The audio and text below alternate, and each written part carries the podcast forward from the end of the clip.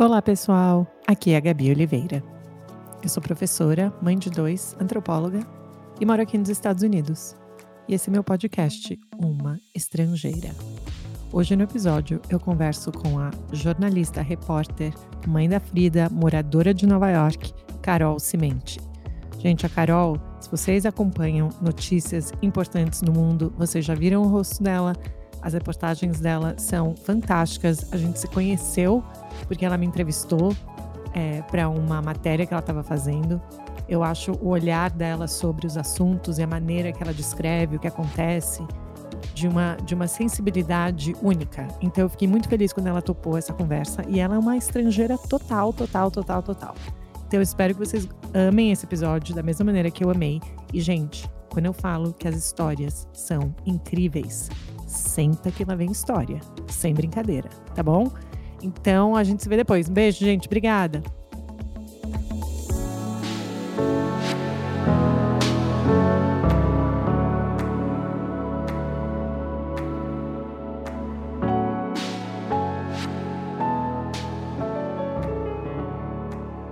Vou começar a gravar aqui. Vou tentar me comportar, porque normalmente sou eu que faço as perguntas, né? Então, é estranho demais responder. Boa, mas de verdade, super obrigada por ter topado. E aí eu prometo que eu tô vendo onde você tá, é uma janela maravilhosa. Onde é? Eu fugi de casa porque tá uma bagunça, um caos. Eu vim para a salinha de, de criança. Ah, de brinquedo, do é, prédio. Eu queria ir para a sala de jogos de adultos, mas tem um cara ali fazendo uma, uma reunião e tal. Agora todo mundo trabalha de casa. Então eu pensei, bom, vou para a salinha de criança. Se, se invadir um monte de criança aqui, a gente foge daí. Gente, para quem não vê, né, tá fantástico. Tem uma mini cesta de basquete, tem várias coisas para brincar. E, e vocês estão em que parte do, de Nova York? Onde vocês Já moram? tá valendo? Já estamos já estamos trabalhando? Já, já estamos, já estamos indo, estamos junto. A gente mora no Brooklyn.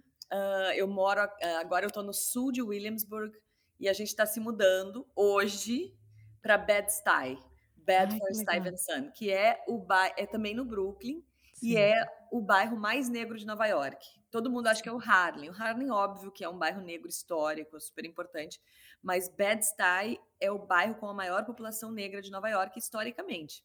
Uhum. E ah, vários motivos, assim. Primeiro que a gente está comprando, então super feliz de estar comprando um apartamento Que bom, parabéns. em Nova York. Sim.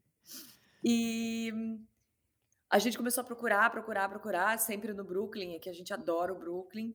E quando a gente foi ver um outro apartamento em Bed-Stuy, a gente começou a caminhar na, na- assim, nas redondezas, né, na, na- na- no, no bairro, e a gente se apaixonou. Porque é um bairro com uma comunidade muito bacana, assim, sabe? As pessoas se cumprimentam na rua, é muito, muita criança, um parque lindo, cheio de crianças. Então, acabou, a gente acabou ficando, entrando ainda mais pro profundo Brooklyn.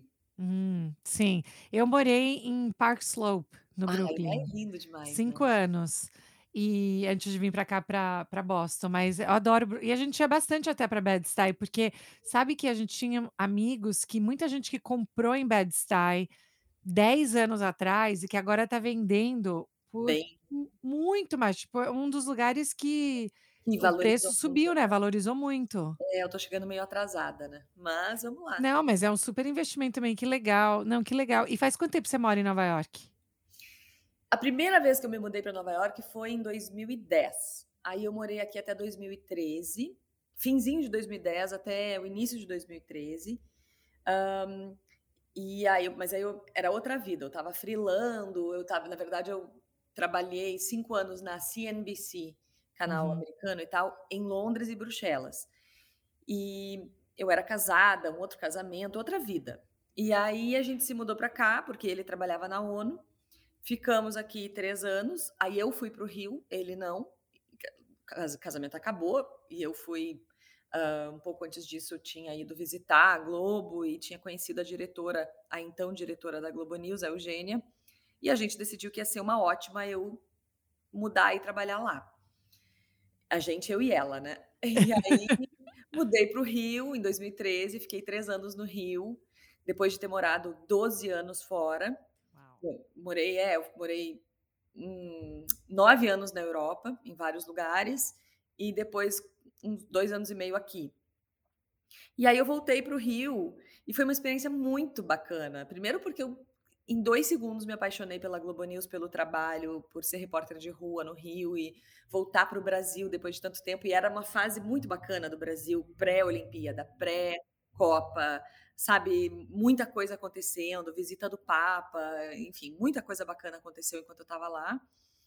E, e além disso, eu tinha, eu, eu voltei, eu me sentia uma gringa no Brasil. Hum, sério? Como assim? Explica, que fantástico. Foi muito legal, porque, bom, primeiro eu sou gaúcha, e gaúcho uhum. no Rio de Janeiro se deslumbra, né? Sol, o inverno do Rio é sensacional, praia, né? Tem a possibilidade de ir para praia antes de trabalhar. Isso não existe para o gaúcho, para o paulista também não, sim, né? Sim, sim. Mas é um parece que está na, na Disney, assim, é uma vida muito bacana. E o Rio é uma cidade cheia de perrengues, mas é uma cidade muito fascinante, né? Assim, para o jornalista que está na rua, um dia vai cobrir IBGE, um dia vai cobrir Petrobras, um dia vai cobrir o carnaval, aí outro dia vai cobrir tiroteio, aí um dia vai cobrir alguma coisa de praia, política. São pautas muito diversas. Hum. Numa cidade que é muito diversa, né? Assim, é, é morro e asfalto tudo junto no mesmo bairro, é tudo muito intenso. Então, quando eu mudei para lá, eu estava tava 12 anos morando fora do Brasil, nunca, nos meus 23 anos morando no Brasil antes de sair, eu sempre morei em Porto Alegre. Então era uma mistura assim de uma gringa com um gauchinha assim no meio do Rio, totalmente extasiada, totalmente assim. Os primeiros dois anos até quando eu ouvia, e aconteceu umas duas, três vezes, de pegar tiro, não tiroteio, mas tiros assim na rua, até isso eu achava fascinante. Não, não achava positivo, óbvio, é, tinha medo e tudo. Mas é uma. É quase uma experiência de guerra, de, de cobertura de guerra. Hum, entendi. É, é tudo muito intenso. E eu estava bem assim, separando, fazendo novos amigos, um trabalho novo, numa cidade nova. Então, eu adoro viajar, conhecer mundo, mudar de cidade. Já morei em um monte de cidades. Já hoje eu estava fazendo as contas, já morei. Eu já fiz mais de 20 mudanças na minha vida, assim. Nossa. As primeiras com duas malinhas. Aí vai, vai aumentando. Acumulando. Então, o Rio foi assim uma experiência muito rica. Depois de uns dois anos, aí começou a passar essa, esse filme. A lua de mel. É. é. E eu comecei a ver as coisas Assim, eu me lembro do meu terceiro ano lá, cobrindo, passei a Páscoa cobrindo uma manifestação das mães do complexo do Alemão, quando um, um dos, uma das crianças, um menino de cinco anos, morreu porque levou um tiro de fuzil na cabeça. E, e isso foi na sexta-feira, se não me engano. No domingo de Páscoa, minha mãe estava lá comigo, tinha ido de Porto Alegre e tal, para passar o feriado comigo. Mas eu estava de plantão e eu fui cobrir essa manifestação de mães no Complexo do Alemão, que depois se transformou numa, num protesto, e aí a polícia já chegou com bomba de gás. Então, até o início, que eram as mães com cartazes e tal, descendo o, o morro para. Aquilo foi muito triste, muito pesado, muito. Eu nem tinha filha ainda, mas hum. uma coisa muito assim, tapa na cara, assim, né? Esse Rio de Janeiro da Zona Sul não é Uhum. Nem metade da população vive assim, né? nem um terço da população vive assim. A, a, o verdadeiro Rio pode ser muito mais cruel. E, e aí, logo depois, começou a manifestação dos, dos moradores da comunidade com a polícia, jornalistas no meio, a gente ao vivo no ar, com um colete de bala. Hum. E aí não tem como o filtro de gringa permanecer, né? Aí hum. é a hum. realidade mesmo. E aí eu comecei a comecei a pensar, bom, é, é uma cidade espetacular, fascinante, maravilhosa, mas também é uma cidade muito dura. E para jornalista que está na rua, contando a vida das pessoas, vivendo um pouquinho da vida das pessoas, começou a bater. E aí eu tive um, um azar que se transformou numa sorte, que foi nesse mesmo ano, 2015, uh, fui passar uma semana na Europa, em Paris. Foi assim, na verdade, essa história ela é, ela é super engraçada. Eu estava de namorico com uma pessoa E aí ele me deu um pé na bunda, assim, uma hora para outra.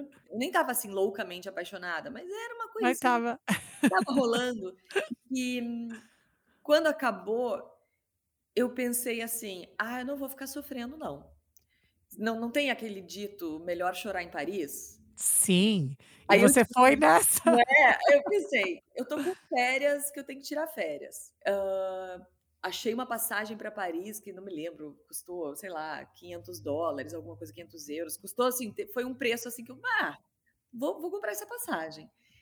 Falei com o meu chefe, ele não queria me dar as férias, mas eu insisti, insisti, insisti, aí ele falou: "Tá, vai, vai, vai lá então e fala com a mulher do do do recursos humanos, pega essas férias logo", porque não podia me dar só uma semana, tinha que me dar o mínimo era 10 dias, não me lembro. E aí eu consegui e e toda a ideia de ir sofrer em Paris era porque eu tinha um um amigo que estava trabalhando na turnê do U2, Hã. e eles iam tocar em Paris e depois iam pra Irlanda e iam encerrar a turnê. E ele já tinha estava 1 ano viajando com o U2 em todo o mundo, e me convidou várias vezes: "Vem me encontrar em Nova Iorque, vai ter show aqui", e daí teoricamente eu iria no show grátis, porque eu iria com ele, Sim. e dependendo da situação poderia até ficar no no hotel com ele, tipo, sabe, dava pra baratear a viagem. E e é um amigo muito querido que eu conheci no Rio e tal, então que que depois é americano, tinha voltado para os Estados Unidos, a gente nunca mais tinha se visto. Aí eu pensei: "É agora, é agora, vamos embora". E fui para o Rio, para o tal do show do U2, e fui no show, a minha prima que eu tenho uma prima tenho família na Itália, minha prima estava morando em Milão na época, foi me encontrar em Paris, a gente foi no show juntas, foi demais. Depois a gente foi jantar e não sei o quê, fiquei num hotel com ela, aí ela foi embora. Aí eu ia, inclusive, no dia seguinte, eu ia pra Londres visitar meus ex-colegas e tal, desisti, acabei Paris tá maravilhoso, tá muito bacana aqui, vou ficar.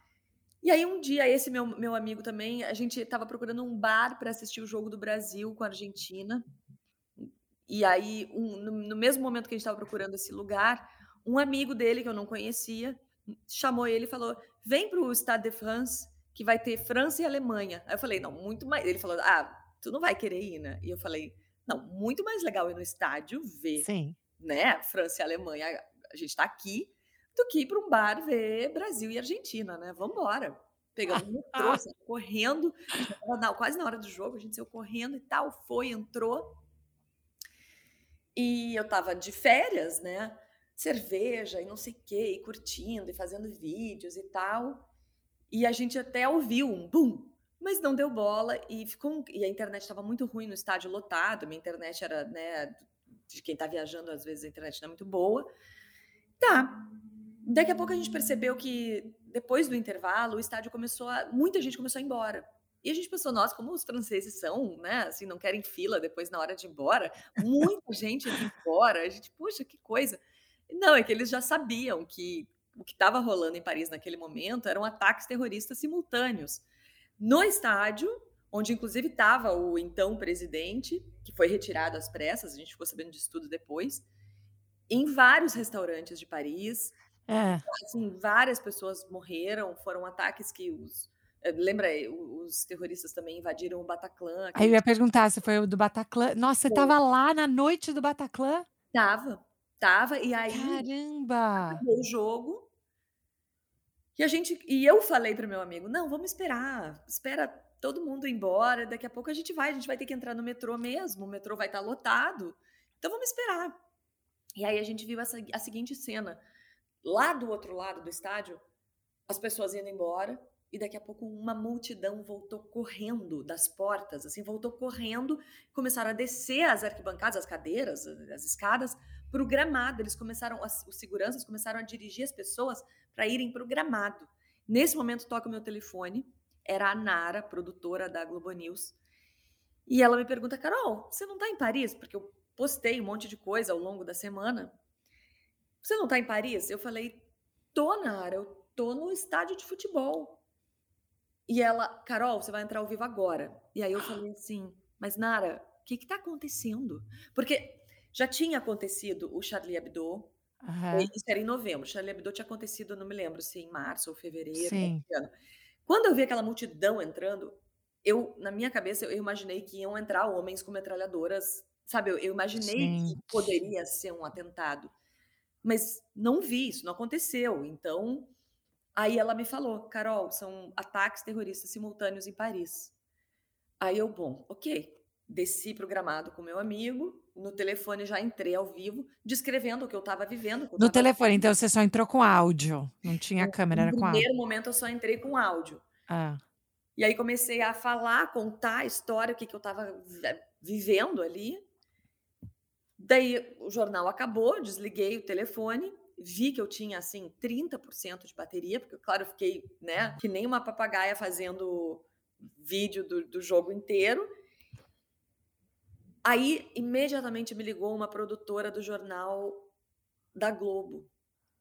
E eu não lembro o nome dela, mas ela foi a pessoa que mais me ajudou nessa cobertura, porque ela me disse assim: "Carol, que que você tá fazendo?" Eu assim: "Eu tô aqui, hã, acabei de fazer uma entrada, quanto você tem de bateria?" Eu olhei: "30%." Dela: "Então para, grava tudo o que você puder e grava uma passagem", que é aquela parte na reportagem que o repórter aparece, né, contando alguma coisa que tá acontecendo. Então, foi uma pessoa que, no meio do caos, me dirigiu, né, me Hã. falou: "Faz isso agora, porque isso vai ser útil daqui a pouco." No caso dela, ela queria para o Jornal da Globo, mas acabou servindo pra todos os jornais e pra até para o Jornal Nacional do dia seguinte. Eu comecei a gravar, né, as pessoas ali, gravei até entrevista com uma família, gravei as pessoas preocupadas, gravei um segurança e tal, depois eu subi para as cadeiras e pedi para o meu amigo gravar, sem microfone, sem nada, telefone na horizontal, vamos embora. E aí gravei uma passagem, né, assim: "Ah, as pessoas tentaram sair, não sei o quê, o que aconteceu, lá-lá-lá, lá-lá-lá-lá-lá".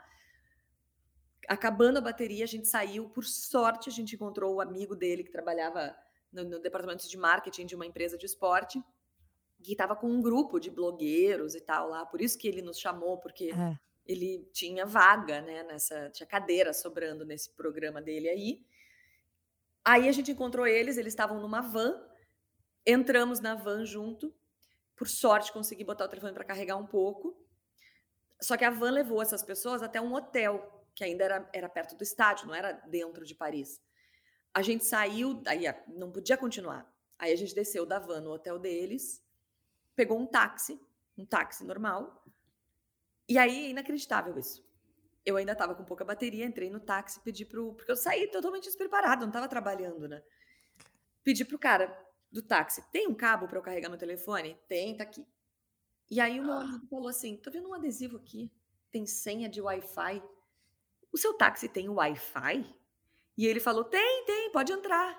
Gente, era um táxi que estava a gente estava fora, assim, apenas fora de Paris, assim, e ta tinha que ir pra dentro, né, da no coração da cidade, para o para hotel do meu amigo. E aí, a gente foi, o tem o tempo inteiro, eu ao vivo no ar, transmitindo, aí eu virava a câmera do celular pra mostrar Paris, aí tinha já barricada policial por tudo. A gente, sem querer, passou por um dos restaurantes que foi atacado, então tinha, assim, mesa, cadeira, tudo revirada na rua, e os policiais lá, não não por sorte não tinha ninguém ferido, morto, nada ali, estava já estava vazio. Mas aí eu consegui mostrar, aí mostrei a dificuldade pra entrar na cidade, pra chegar no hotel, a gente tinha que passar por várias barreiras policiais, explicar, mostrar a chave do hotel e tal, uma coisa assim, um cenário inimaginável, né, em Paris, assim, imagina. Ago bom, agora passada a pandemia, a gente já consegue imaginar as coisas mais, né, mas um cenário muito maluco, e eu consegui entrar ao vivo, mostrar tudo, gravar e tal, aí a gente chegou no hotel, continuei entrando no ar até, sei lá, até 4, 5h, porque era uma coisa muito doida o que estava acontecendo. E essa cobertura durou mais uns 10 dias, depois eu Uau. Bruxelas atrás do Então você ficou lá direto, você nem voltou para o Brasil, você Não, não ficou lá voltei, não, comprei outro telefone, porque o meu telefone era ah, era um iPhone mais antigo, a câmera era ruim, comprei um telefone melhor, que tinha mais memória, né, pra poder fazer trabalhar daquele jeito maluco. Depois fui voltei para Saint-Denis, onde é o estádio, um dos terroristas foi eu eu acho que ele não foi preso, eu acho que ele se matou, mas a polícia fez um cerco, foi uma confusão. E depois fui pra Bruxelas, eu tinha morado em Bruxelas, fui pra Bruxelas, hã, atrás de um dos terroristas que tinha fugido, que era um dos mentores, um garoto de 20 e poucos anos que está preso, com o julgamento dele começou Sim, pois é, eu vi isso outro dia. Uau! É.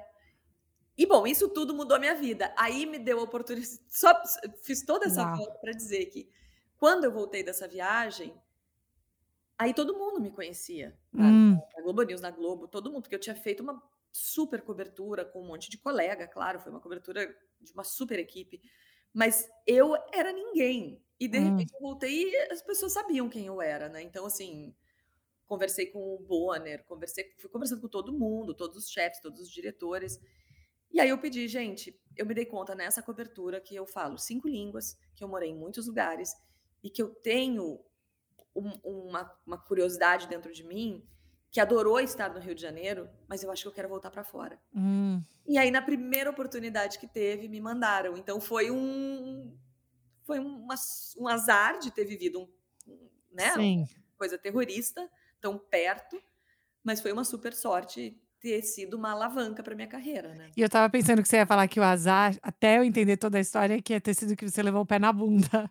Mas, tipo, no final isso foi uma sorte, que ótimo! Lá pelas tantas, na cobertura, o o cara esse me mandou parabéns e tal pela cobertura, e eu malvadamente falei agradeci a ele, falei: "Muito obrigada por ter feito". E ele riu e Eu tal, vim mas chorar em Paris, e olha É. só o que deu, mas gente que porque eu acho que, eh, eu já morava nos Estados Unidos quando houve esse esse atentado, né, e e eu lembro da gente assistir na TV e pensar essa questão que não é enfim, não é não é justificável, mas eu acho que, assim, quando esses atentados acontecem em lugares que a gente já foi, já frequentou, que a gente tem alguma familiaridade, eles são diferentes, não deveriam ser, né, a gente deveria ter empatia e e e ter essa sensação de sofrimento e perda com o que seja. Mas eu lembro de assistir na TV essa questão de, nossa, a vulnerabilidade de Paris, É. né, daquela maneira. E você não estava esperando isso, porque nos seus anos morando em outros países, já tinha acontecido algo parecido, assim, com você? Comigo não, mas, hã, já tinha acontecido bom, lembra aquele atentado num ônibus e no metrô em Londres? Sim. Eu mudei para Londres, hã, 1 mês depois daquele atentado, que inclusive assassinaram um Um brasileiro, lembra? brasileiro, é por isso que eu lembro melhor, porque tinha história de um brasileiro, é. Exatamente.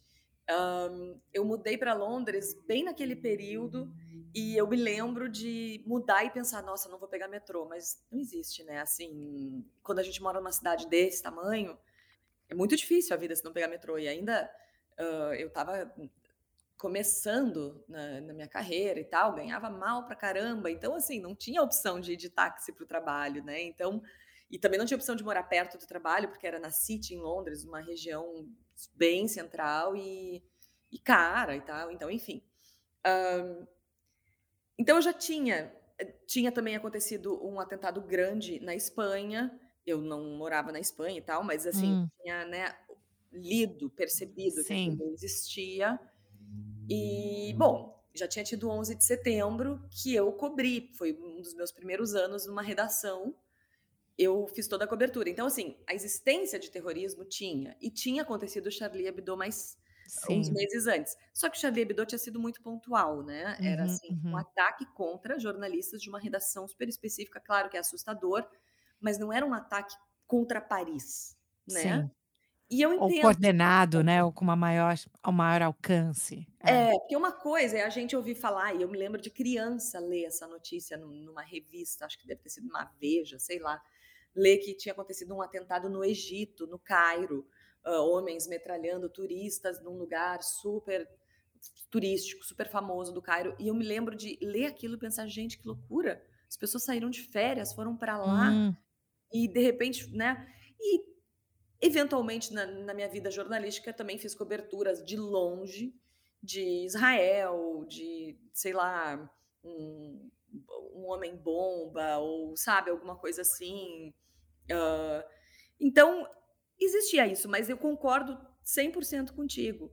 Quando isso acontece num lugar que a gente já foi, Hum. que a gente talvez pudesse estar lá naquele momento, é diferente. Não talvez não devesse ser, mas é, é Uhum. humano, né, é uma é mais difícil a gente estar no Cairo, porque o brasileiro classicamente não viaja muito para o Cairo, hã, E é mais fácil para o brasileiro estar em Paris. É a cidade, se não me engano, é a cidade que mais recebe turistas no mundo. No mundo? Mais Eu que Nova York? Uau! Eu tenho a impressão que sim. Ou é isso, ou é a França o país que recebe mais no mundo. Eu Mais. não, não lembro. Mas é, então é é óbvio que é um choque, né? E eu estava no estádio, o atentado no estádio foi mal sucedido. O terrorista que ia entrar com bombas no corpo no estádio acabou sendo barrado por algum motivo Gente, e ele se explodiu do lado de fora. Então ele morreu e matou uma pessoa que estava perto dele, que era um motorista até. Eu sei uau! eu fiz a cobertura e tudo. Então esse, por sorte, o atentado do estádio foi mal sucedido. Imagina, o presidente estava lá, era a França contra a Alemanha, ia ser uma coisa muito, se ele tivesse conseguido entrar ou se ele tivesse explodido na entrada do, do, do- do jogo e tal. Por sorte, foi menos, foi do- o menos bem sucedido de todos eles naquela noite. Mas mesmo assim, né? Depois que passou tudo, eu me lembro de um dia falar para o meu amigo, né? Ele fez toda a cobertura comigo Sim. depois, né? É. Eu me lembro de falar para ele: caraca, a gente, de uma forma muito distante, sobreviveu a um atentado terrorista. Claro Total. que exagerei um pouco, mas quando passou a adrenalina, eu pensei, nossa, a gente correu algum risco, né? Com certeza, E, absolutamente. enfim, é, é, é tudo muito doido. Mas naquele momento eu estava ainda morando no Rio de Janeiro tinha passado na semana anterior por um tiroteio na linha amarela, indo cobrir uma pauta, come- a gente começou a ver tiros, os carros pararam, as motos começaram a dar a volta e voltar na contramão. Foi até, teve uma imagem muito forte, um homem no, no carro na nossa frente pegou um, um bebezinho de colo, que devia ter meses, três meses, sei lá, e saiu do carro e foi para trás do Eu carro. lembro dessa foto. Lembra dessa foto? Uhum. Foi o meu. Essa, essa foi uma imagem que o meu cinegrafista naquele dia gravou. Nossa. Porque a- a gente- o nosso carro era imediatamente atrás dele e eu estava do lado do Nilson Clava, que Uhum. hoje é um super repórter da Globo News em Brasília, da Globo News, da Globo. Ele foi a primeira saída em campo dele como estagiário. Ele estava do meu lado, assim, não, então as pessoas brincam que eu sou premiada, né, pro, pro bem e pro mal. Ele estava do meu lado, começou todo esse negócio. Eu falei, abaixa, abaixa, abaixa, todo mundo abaixa. O Henrique, cinegrafista, levantou a câmera, começou a fazer essa imagem icônica. A gente se abaixou, eu peguei o celular e liguei para a redação, falei com o- chefe de produção, falei, Compan, o negócio é o seguinte, a gente está num tiroteio na linha amarela, eu só tô te dizendo isso porque se a gente morrer, vocês têm que saber onde a gente tá. Assim, se a minha mãe não souber, minha mãe precisa saber que eu morri aqui, entendeu? Assim, eu senti muito medo ali. Mas aí logo depois passou, aí os carros começaram a andar, a gente parou e perguntou para os policiais, eles falaram que foram é, assaltantes que estavam fugindo da polícia e atravessaram a linha amarela correndo e dispararam e a polícia disparou contra eles, mas não foi um arrastão, assim, não foi uma coisa Entendi. que tava... E, e aí eles fugiram, e aí o trânsito fluiu, e logo depois a gente parou o carro e noticiou isso, e deu a imagem e tudo. Mas, enfim, ah, medo faz parte, né? A gente não vai... Mas, mas, Emma, mas também imagino que tem que ter a ver com a sua personalidade, de alguma maneira, né? Porque, como você falou, seus 12 anos você já morava fora, mesmo o jeito que você consegue, né? Pegar o telefone, ligar, falar com o editor, falar se eu morrer, não sei o quê. Tudo isso eu acho que assim, não, não, não são todas as pessoas que têm essa, essa mente ou esse momento, essa personalidade, às vezes, para estar nesse negócio. Você sempre soube que você queria viver mesmo, que você queria cobrir coisas mais complicadas, ou não necessariamente era isso quando você estava crescendo? Ahn, eu sempre soube que eu queria ser jornalista. Isso eu sempre soube. Ahn, na verdade, eu tenho um desenho que eu fiz quando era criança, assim, devia ter uns seis anos, de uma mulher escrevendo numa máquina de escrever, uma pilha de papel do lado. E eu mostrei para minha mãe e falei: sou eu, eu vou ser escritora. E depois o sonho de ser escritora. Eu ainda tenho o sonho de, de, de escrever livros, mas Uhum, uhum. O sonho de ser escritora, eu me lembro que teve uma semana que eu enchi o saco de todos os meus professores no colégio perguntando o que, que eu tenho que estudar para ser escritora? O que, que eu tenho que estudar para ser escritora? E cada um me respondia uma coisa. Eles respondiam assim: olha, o melhor escritor gaúcho, por exemplo, é médico. Ah, Hum. aí, sabe assim, não não não tem, tu tu pode estudar o que tu quiser, não me ajudaram em nada, né, porque tá, e agora eu vou fazer medicina porque eu quero ser escritora? Não dá, entendeu? E aí, de alguma forma, foi evoluindo para ser jornalista. Então, assim, ah, eu eu, né, escrever e e contar história e tal, em algum momento se transformou no jornalismo. E aí eu brincava com a minha mãe que eu ia ser correspondente de guerra e ia cobrir polícia na madrugada e tal. Mas eu confesso que às vezes eu invejo muito as Hum. pessoas que são dentista, dermatologista, advogado eu acho que já tem bastante bastante É. aventura, Hã. mas assim, as pessoas, hã, não sei, professor universitário, porque às vezes eu fico pensando: "Gente, por que que eu arranjo tanto problema para mim?", sabe, por que que eu me meto em confusão, assim, agora, assim, eu tô super louca para ir para Cuba, que tá tendo um monte de manifestação e muita gente foi presa aí, tá um um ar de que a crise econômica junto com a pandemia vai forçar, Hum. talvez, o governo a ficar mais hã, abrir mais, né, Hum. e quem sabe alguma coisa mais democrática. Então eu tô louca para ir para lá. E aí eu já sei que se eu conseguir fazer essa viagem, fazer essa cobertura, vai ser um perrengue danado, porque a internet lá é muito ruim, as pessoas têm medo de falar, vou correr risco de ser presa, de de repente levar um sabe, assim, porque o jornalista lá não pode trabalhar livremente, especialmente em momentos de protesto. Então, assim, por que que eu tô arranjando esse perrengue para mim? Mas eu tô louca para ir, se amanhã a Hum. gente puder ir, eu vou. Então, eh, eu não sei explicar, eh Eu me lembro que quando eu estava fazendo essa cobertura dos do terrorismo em Paris, a minha mãe me falava toda hora: "Volta, volta, chega, Hum. já deu".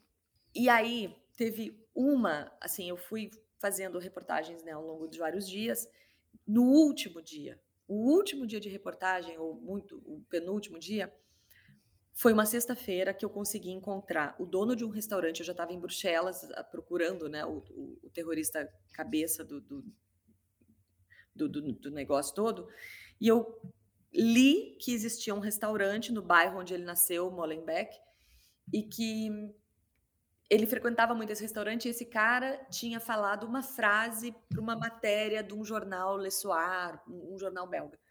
E eu falei: "Eu vou achar esse cara", não dizia ali o nome do restaurante, não dizia o nome do cara, dizia o nome do cara era Mohamed, mas, né, Mohamed em bairro árabe É o João José, né, É. E e eu fui com meu amigo, a gente percorreu, fazia menção que era próximo a uma praça. A gente foi para essa praça, a gente começou a ir de restaurante em restaurante. Até que finalmente eu encontrei o restaurante do cara. E o cara não estava, estava fazendo compras e tal, e eu falei: "Eu vou esperar ele, posso?", "Pode". O cara até me passou um número, mandei mensagem num francês todo errado, o cara bom, moral da história, o cara voltou, me deu uma entrevista, ele não falava inglês, então a entrevista foi em francês, o meu francês, ele é bem básico, assim, mas foi muito emocionante, porque o cara conhecia esses 2 irmãos que um se matou, o outro não, agora está sendo julgado. Hum. E ele falou o seguinte: eles frequentavam o meu restaurante, era um restaurante árabe muito simples. E até, sei lá, até 6 meses atrás eu via eles quase diariamente, eles inclusive eram meio traficantezinhos, assim, sabe, que é uma coisa que um radical islâmico não faz, porque não pode usar Hum. drogas, não pode beber e tal. E ele falou: "Esses meninos têm a seguinte história, eles nasceram aqui, mas eles são filhos de marroquinos. Então, apesar deles serem belgas, eles não são belgas, porque eles nunca são aceitos como belgas, eles não têm os traços de belgas, eles não são Hum. filhos de belgas, eles vivem num bairro árabe marroquino, eles frequentam uma escola só com imigrantes, filhos de imigrantes. Então, quando eles fazem eles não se sentem belgas, eles não pertencem. Quando eles fazem 18 anos, esses meninos sempre dizem: "Vou voltar para o Marrocos", dão um jeito, arranjam um dinheiro e vão para o Marrocos. Só que eles não são marroquinos. Uhum. Eles chegam lá, eles nasceram e foram criados na Europa. Eles chegam lá, eles também não conseguem pertencer. Hum. E aí eles voltam para cá super frustrados, sem um lugar, sem um pertencimento. E eventualmente, eles acabam achando um grupo ao qual eles vão pertencer. E para Hum. fazer parte desse grupo, eles têm que matar. E é isso. Hum. Mas eles finalmente pertencem a um grupo, finalmente eles têm fazem parte de um, de um, sabe, de uma coisa maior. Então é o descuido, né? É o descuido com essas, com esses jovens, com essas crianças de anos e gerações que acaba acontecendo de abrir essa possibilidade. Não estou defendendo eles, mas hum. foi uma forma muito. E o próprio cara disse assim: eu sou esse cara, sabe? Eu, eu sou um marroquino que migrou criança, que viveu aqui, que nunca consegui, sabe assim? Mas eu, né, assim, eu, por algum motivo eu não segui o caminho deles, mas esse é o caminho. Aí ele falou assim: aí as pessoas noticiam que eles são os cabeças desse negócio. Eles são meninos de 24 anos. Eles não são cabeça de nada. Eles só radicalizaram. Tu vai vendo assim, ele dizendo, né? Com o tempo, você vai observando esses meninos. Eles deixam de ser traficantezinhos, param de beber, começam a malhar. E você vai percebendo, começam a rezar, sabe? nos horários de reza, você vê mesmo no meio da rua, ou aqui, ou em algum lugar. Eles vão se radicalizando. E e muitos se radicalizam, mas não vão cometer um atentado terrorista. Sim. E esses fizeram isso. Então foi. Depois daquela entrevista, eu liguei para minha mãe e falei: viu, é importante eu estar tá aqui. Sabe? Assim, hum. Assim, tem talvez um pouco de risco, tem muito perrengue. Uh, agora eu tenho uma filha, então viajar, trabalhar e tal significa abrir mão de uma coisa muito grande, mas tem alguns momentos que a gente precisa traduzir o que, que é a falta do Estado? O que, que é a falta de estrutura? O que é não pertencer? Isso, quando a gente, quando eu te entrevistei um tempo atrás, tem muito disso, né? Assim, uhum. não existe solução fácil para nada. Uhum. Mas não enxergar isso não é o início da solução, né? É o início da... E eu lembro, eu lembro que você falava, porque uma das coisas que eu admiro muito, né, do seu trabalho, entre outras, é, é exatamente essa sensibilidade, né, de entender que existe um assunto complexo, que é importante ter uma audiência maior, não só ficar falando para quem já sabe sobre aquilo, mas talvez né, trazer novas pessoas né, para aquilo. Mas, mas ao mesmo tempo é o que você fala, né, você também tem que, não é que você pode simplesmente dar a sua opinião e falar assim, ah, o meu comentário é tal. Você tem que ficar ali com os dados, com as fontes, com os relatos, né? Mas eu acho que isso é um talento muito grande, né, de também ter que fazer essa esse equilíbrio do quanto porque imagina você escutando, eu se eu estivesse escutando uma entrevista dessa, eu acho que ia ficar assim, nossa, sim, com certeza, sabe? Né? Tipo, nesse. nesse Abraço como, terrorista. É, sabe? Tipo, sabe, você quer entender, você quer entender, e que aí você entra naquele circuito de, de tentar entender a, a psique mesmo, assim, da pessoa, do porquê, das razões.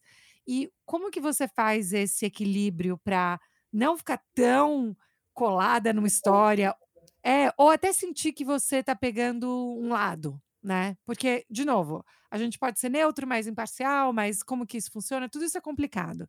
Mas como, qual que é o seu mecanismo, assim, para poder fazer esse trabalho? Eu não sei. Eu acho que é. Eu acho que muito cedo. Porque o que a gente aprende na, na faculdade de jornalismo e nos nos primeiros trabalhos, pelo menos eu aprendi, é que assim, existe uma técnica, né? Você tem que começar a matéria explicando o que, onde, por quê, como e quando, né? E jornalismo é um fato novo de interesse social, ok.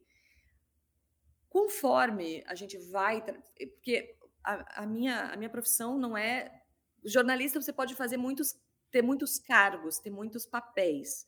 O meu papel é ser repórter e eu amo, eu sou apaixonada por ser repórter, que é quem hum. passa o perrengue, né? É quem uhum. caminha, é quem tem que se deslocar, fica no trânsito, mas é quem senta na frente do entrevistado e ouve e depois acha um jeito de contar. Uhum. Pode ser um jeito mais criativo, menos criativo, mas de fato tem que contar, né? O que, quando, onde, por quê, como, né? Tem que contar. Hum. E, e eu fui percebendo eu trabalhei cinco anos na CNBC, finanças, economia e política, que é muito mais árido, né? Muito uhum. menos humano. A gente está falando de bolsa, está falando dos números econômicos, está falando. E fazendo e trabalhando na CNBC, eu vivi a crise de 2007, 2008, os bancos quebrando. Uhum. E eu, eu era correspondente deles em Bruxelas naquela época. E o segundo banco, o primeiro banco da Europa continental a quebrar foi um banco belga. E eu, super verde, começando a ir para o ar, vinte uh, e poucos anos, me dizem, Carolina, segunda-feira, às seis da manhã, você vai lá cobrir a quebra desse banco. Vai ter, vai ter entrevista com o CEO, vai ter coletiva e você vai entrevistar. Um banco quebrar, a gente sabe, né? É muito significativo, porque vai estragar a vida de muita gente, vai estragar muitos negócios. Assim, significa que muita gente que tem dinheiro ali vai perder dinheiro, ou vai ficar um tempo sem ter acesso ao seu dinheiro, se, se tudo der certo. Enfim, é, é, um caos. E um banco quebrando pode quebrar outros bancos, porque o pânico uhum. gerado, as pessoas tiram dinheiro, enfim, o sistema né, se rompe. E eu fui entrevistar esse CEO e eu era jovem, assim, eu não, não fiz, não estudei economia. E aí a, a, a, pergunta que todo mundo queria saber é quem vai comprar o seu banco? Porque um banco quebrando em geral é comprado por outro. Você está vendendo seu banco para quem? Você está negociando com quem? Uhum. E no momento em que ele disser, ah não, a gente está negociando com um banco, sei lá, holandês, beleza. Todo mundo, o, o mercado mais ou menos se tranquiliza e a, a história vira para o outro banco. E ele não queria dizer. Ele falou: não, a gente está resolvendo nosso problema, a gente está resolvendo nosso problema, não, não sei o quê, não sei o quê, não sei o quê. E eu comecei a. Eu, eu fiz quatro vezes a mesma pergunta. Assim, por, por nervosismo e por, porque eu sabia que era uma coisa que a gente queria muito saber, só que a gente estava ao vivo e, e entrou. E eu, sabe assim, parecia um. Parecia uma sketch, assim, fazendo a mesma pergunta dele. But who are you negotiating with? Mas, mas sabe, mas quem está tentando comprar você? Mas, mas você já está negociando com quem? Sabe assim, quatro vezes. Quando eu saí do ar, a minha chefe falou: Nossa, você, você é uma repórter muito tenaz. E foi um acidente, assim, foi um, assim, eu preciso arrancar isso dele, eu preciso provar que eu sei fazer meu trabalho, sabe? E, e lá pelas tantas eu percebi que aquele cara, ele tinha uma personalidade, né? E não só ele, né? Todos os outros diretores de banco e aquelas pessoas que era uma crise financeira, era uma crise de bolsa, de economias, mas que todos os ministros da economia que depois começaram a se reunir quase toda semana em Bruxelas por né, uma questão de emergência e tal, todos têm uma personalidade. E se, se o repórter consegue achar, pelo menos entre os vários ministros da União Europeia, aquele que tem uma personalidade que conecta mais, sabe, tem mais química, hum. e se hum. chega do jeito certo, com respeito, não adianta, né, obrigar a pessoa a responder, ela não vai responder com obrigação. Mas se chega com respeito e, e, e eu ia em todas as reuniões, eles da, da Plastantes, eles já assim, ah tá, aquela menina que vem encher o saco da CNBC, né? E aí eu ia, ia, ia. Eu acabei ficando amiga, assim, amiga mesmo, do, do porta-voz do primeiro-ministro grego na época, que eu toda vez ia lá, a Grécia estava falindo, né? Foi o país que mais se deu mal naquela crise na Europa, pelo menos. E aí, a ponto de um ano depois eu ir cobrir o, o Fórum Econômico Mundial, ainda com a CNBC, e ele deu uma entrevista que eu consegui agendar e tal, mas ele deu uma entrevista para âncora americana e tal. E quando ele saiu da entrevista, o primeiro-ministro veio, me deu a mão, me deu dois beijinhos, saiu. E meu chefe, na época, olhou para mim e falou assim, você não sai mais daqui. eu falei, não, tudo bem. Então, apesar, mesmo quando o tema é difícil, árido, ah. né, números, nós somos pessoas, né? Sim. Nós somos humanos. E, Sim. e expor isso. Eu tenho essa teoria, né, que as mulheres, principalmente, a, a gente se, se, protege muito, cria barreiras, né? Uhum, o uhum. jornalista uhum. faz muito isso, porque vai cobrir morte de uma criança que levou um tiro de fuzil, é horrível. Então a gente não pode ficar lembrando o tempo inteiro que a mãe daquela criança está chorando, que o pai. É, porque senão a gente não sobrevive. Mas também, quando a gente cria barreira demais para ser uhum. muito profissional, também não dá. Uhum. E eu acho que as mulheres mais velhas estão na nossa frente nesse sentido, de se expor mais. Se expor uhum. para sentir e se expor para falar. Então, eu sou muito fã de. Tem muita atriz, né? Vera Holtz é uma Hum. Tem muita atriz que talvez não se leve mais tão a sério, hum. não consegue falar mais com o coração das pessoas. Eu acho que eu eu tento fazer isso, sabe? Eu não, eu, eu nunca vou ser Fátima Bernardes. Eu sou uma repórter de rua que deu sorte de ser mandada para Nova York. Então eu uso todas as minhas emoções e tudo que eu tenho de, de, de, de técnica e talento para fazer as coisas de um jeito humano. E, e é muito importante aqui, quando a gente conversou, quando eu te entrevistei sobre imigração, o imigrante, na, nos últimos seis anos, foi trucidado, né? O imigrante uhum. se transformou no, no, demo, né? Todo mundo fala mal do imigrante e, e gente, somos todos imigrantes. Uhum. O mundo é feito de imigrantes. E o imigrante, onde tem imigrante, acho que você mesma falou isso na entrevista. Onde tem imigrante aqui nos Estados Unidos, a economia vai melhor e a segurança é tem mais segurança. Sim. Então, assim, imigrar é muito bom. As pessoas imigram por terem uma vida melhor. Sim, é, é sobrevivência, né? Disso, né? Com certeza, mas isso que eu ia te perguntar, porque eu sei que a gente vai, já está quase no horário, mas eu queria muito saber, você como. É, eu estava conversando com um grupo hoje, né, sobre isso, sobre o pacote do Biden, né? Se vai sair, se não vai sair, como que vai ser. Todo dia é uma nova coisa, mas tem uma questão muito, muito forte ali, né, do, dessa agenda democrata de, do papel do Estado é, para ajudar com cuidados de criança, né? especialmente crianças com menos de quatro anos, e, e, meio que pensar nisso. Você vivendo em Nova York como mãe, né? Quantos anos tem sua filha? É muito fofa, eu vejo no Instagram. Tem, vai fazer 13 em janeiro. Três, então. Tá naquele 0 a 3, que é o momento mais crítico, que não tem creche pública, né? Quase, só tem os Head Start Programs, que depende do bairro e tal. Mas como, como que é para você, é, brasileira, vivendo e tendo que ser mãe, cuidar? Como que funciona a sua rotina para poder dar conta é, do cuidado com o filho? É um caos. É um caos, porque minha mãe mora no Brasil, a mãe do meu marido mora no Brasil. Sim. E eu tenho uma sorte enorme de ter uh, a ex-babá da Frida, que é uma senhora, uma mulher mineira, que é uma vó de aluguel 100% e que cuida da família toda. Ela não, ela não trabalha na minha casa todos os dias, eu não teria como, mas hoje, por exemplo, estou me mudando, ela está aqui, vai ajuda com a casa, ajuda com a Frida, ajuda com tudo. Mas é um caos, assim, se olhar na, nas minhas redes sociais, seguido eu tô fazendo um vivo e ela tá no colo do meu cinegrafista, a Frida, né? Assim, é... eu tive Covid três semanas, quatro semanas atrás. E durante dois dias, só eu testei positivo e o meu marido e a Frida não. Então eu me isolei deles, fui para casa de uma amiga que estava viajando e fiquei lá no apartamento da minha amiga duas noites. E eu nunca fui tão produtiva, Gabi. Foi uma loucura, eu li três livros, comecei a escrever, eu tinha que escrever uma palestra, comecei a escrever a palestra. Eu, eu sabe assim, a, primeiro que a casa não bagunçava, era uma coisa mágica. Você faz o que faz, o que faz, e a casa continua igual. A casa tá sempre arrumada, um negócio impressionante, não, não, sabe? A minha casa tá sempre bagunçada. Aí comida era muito rápido, muito fácil. Eu só tinha que. Em dois segundos eu fazia minha comida, comia, já lavava o prato, estava resolvido, assim, cinco minutos. E eu, eu literalmente li três livros em dois dias. Três livros, livros, livros. Eu não acreditava que eu era capaz de fazer isso. Eu falei assim, não, gente, eu sou muito. Isso que dizem que as mulheres ficam mais produtivas depois que têm filhos é verdade. Uhum. Eles só têm que não estar tá perto.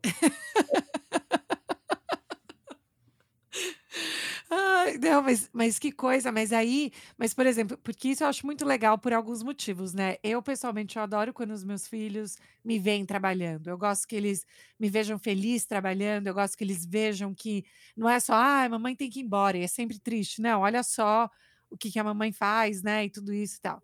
Mas ao mesmo tempo que você falou, né? Esse momento mostrou o quanto às vezes a gente precisa de um tempo, assim, um break, uma, uma pausa muito. E aí, assim, olhando como. E, e a minha sensação é que você está cada vez mais ocupada e mais em demanda e mais produzindo Atrasado. mais e mais. Você, você sente isso também? Ou você sente que você está mais em controle de, ah, não, não vou fazer isso? Porque eu sinto que você está sempre fazendo coisa. Controle de nada, né? A gente aprende a viver completamente fora de controle. Eu, eu, acho que o, eu acho que uma das principais lições da maternidade é essa. E, e, estando em Nova York é fácil, porque tudo resolve ligando ou num aplicativo, alguém entrega, ou, né, assim. Mas é um caos. É, é, é realmente um caos. Agora, eu fiquei muito mais flexível para algumas coisas, assim. Hum. Uh, por exemplo, acordo sei lá, se eu estou na escala para fazer uma matéria para o Jornal Nacional, tá? O Jornal Nacional tem um fechamento mais cedo e né, a, a pauta é decidida, tem poucas horas para escrever a matéria, para sair, para gravar, para entrevistar e tal, ok. Então, acontece muito seguido de eu acordo, arrumo a Frida, a gente toma café da manhã, aí o pai da Frida já leva ela na escolinha e vai trabalhar, né? Ele, ele não, não fica em casa trabalhando, tá. E aí eu dou um tapa assim muito rápido para não ficar trabalhando no meio do caos. Eu ainda às vezes de pijama começo a pesquisar e escrever a matéria. Então, naquele dia que eu te entrevistei, eu falei: "Preciso te entrevistar, vamos conversar, vamos gravar agora". E aí tu respondeu: "Não, mas é que preciso lavar o cabelo, tô em caos assim". Não. Lindo. Joga um shampoo a seco e É, não, não, eu entendo 100%. Vai lá, toma teu banho, arruma teu cabelo certamente eu fiz a mesma coisa. Naquele meio tempo eu almocei, tomei banho, lavei meu cabelo. Sabe, assim, é isso, assim, não existe mais um todo mundo se arruma, todo mundo sai de casa, eu chego na uhum. só aí eu começo a trabalhar. Não, às vezes eu acordo, a Frida tá dormindo do meu lado e eu já tô batendo uma matéria, entendeu? Não, não tudo se misturou. Ok, a gente aprende que dá para trabalhar na, na guerra, né? No meio da, da e então o bom vai ser que em algum momento ela vai crescer. Hum. E aí a minha produtividade de fato vai aflorar. Não, e as pessoas às vezes, né, não têm ideia de tem às vezes tem uma ideia de que quem mora fora, especialmente nos Estados Unidos, mora num glamour, né? E, e em tudo isso, e assim, claro, a gente tem várias vantagens, eu vejo, pelo menos morar nos Estados Unidos, uma delas é segurança, né? Uma delas é uma liberdade que eu tenho aqui com os meus filhos que eu não, necessariamente teria no Brasil, tudo isso, mas ao mesmo tempo é, é exatamente esse, é o perrengue diário constante, sem parar e sem ter uma visão de quando vai acabar, não sei quando eles crescerem. Eu adorei essa. Né, felizmente, alguma hora eles vão crescer. Mas isso mudou a sua é, a sua sensação de, de cobrir algumas matérias ficaram mais difíceis ou mais fáceis desde que você se tornou mãe? Muito mais. Eu fui cobrir aquela. Quando o governo Trump começou a separar as famílias, as crianças dos pais no, da fronteira com o México, eu fui grávida cobrir. Ninguém na redação sabia que eu estava grávida, era, era, o início da gravidez, era, sei lá, não, não tinha feito três meses ainda. Aí eu contei pro. Eu fui com o Alex, que eu, com quem eu trabalho muito, cinegrafista, e eu falei para ele, eu falei, Alex, a gente vai, mas eu preciso te contar uma coisa. A primeira coisa que eu preciso te contar é que eu não tô gorda, eu tô grávida. E a segunda coisa que eu preciso te contar é que eu não vou carregar equipamento, não. Eu vou carregar muito pouco, porque não vou ficar carregando peso no início da gravidez. Talvez no fim eu até aceite, mas agora eu não vou. Aí ele deve ter achado que roubada, mas vamos nessa. Parabéns, que roubada, vamos nessa. E aí eu Parabéns, lá, que roubada, vamos nessa. Nessa ordem. Nessa ordem. Porque ele é muito educado, né? E e aí cobri, assim, não tinha como não engasgar, sabe? Hum. Teve criança de menos de um ano que foi separada dos pais. Criança que ainda estava mamando, que foi separada da mãe. Eu acho que me deu mais garra, sabe, para fazer uhum. aquela matéria. Porque ficou mais desumano ainda aquilo. Eu acho que se eu. Claro que qualquer pessoa, mesmo que não tenha filho, sabe que aquilo é desumano, que é uma coisa nazista, quase, né?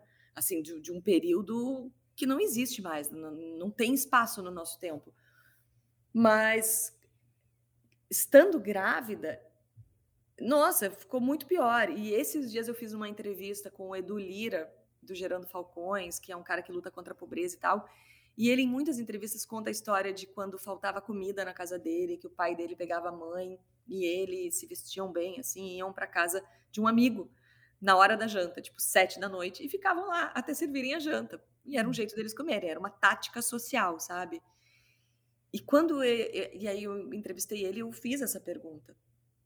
Nossa, quando ele começou a responder, eu comecei a me imaginar sem ter o que dar de jantar para Frida. Hum. E eu comecei a chorar. Eu assim, isso não acontecia há muito tempo. Eu comecei a chorar na entrevista. E ele também, e aí foi todo, porque é uma coisa, a fome, né? Uma coisa hum. não pode, não é para acontecer. Então mudou tudo, mudou uhum. tudo, mas eu acho que mudou para melhor, porque uhum. porque são, são assuntos que têm que ser tratados assim, eu acho, né? Não faz sentido a gente tratar de um, de um, de um jeito político. É, não é política, é humano. É, não, por isso que eu sou tão fã do seu trabalho e você é tão necessária. Eu Mas e agora é pra gente fechar, que eu sei que tá aqui no horário, qual quais são quais são as coisas que mais te fazem falta de não estar no Brasil? A minha mãe, Uhum. os meus a minha família como um todo, os meus amigos. Hã,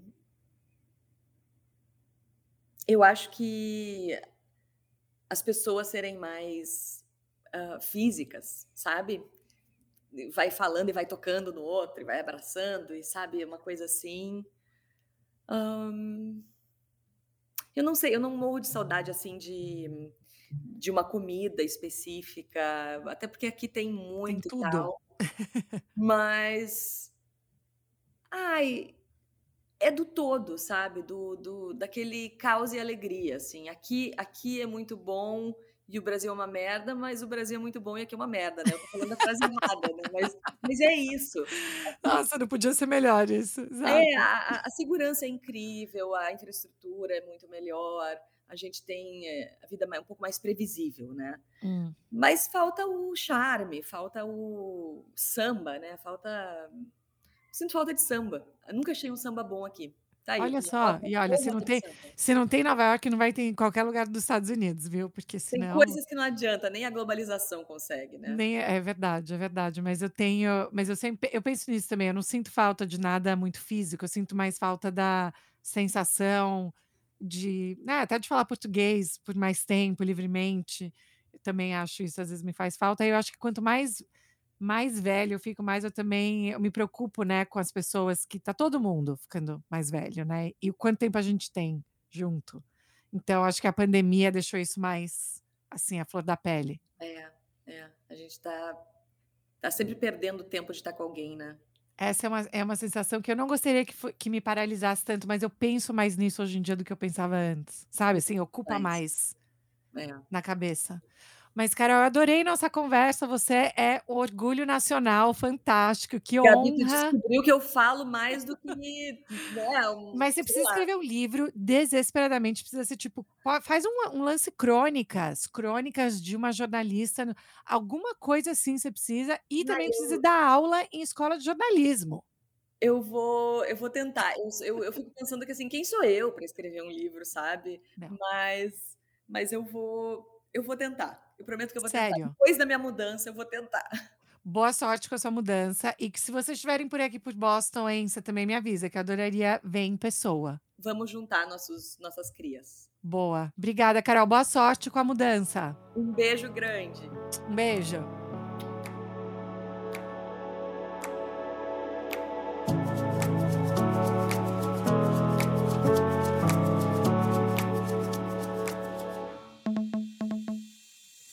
E aí, pessoal, gostaram do meu papo com a Carol? Eu fiquei tão passada, se vocês pudessem ver no vídeo o meu rosto, enquanto ela ia contando as histórias, parecia que meus olhos iam cair do meu rosto, tá? Sem brincadeira. Ela tá no Instagram, vocês podem achá-la lá, também no Twitter. Acompanhem a Carol lá em Nova York e espero que a gente se conheça em pessoa, Carol, porque acho que a gente é a gente tem uma conexão aí, olha aí, fiz, fiz outra amiga. Gente, como sempre, vão lá no nosso Instagram, uma estrangeira podcast, ou mandem um e-mail pra gente no estrangeirapodcast@gmail.com. Tá bom, pessoal? Se cuidem. Um beijo, até semana que vem.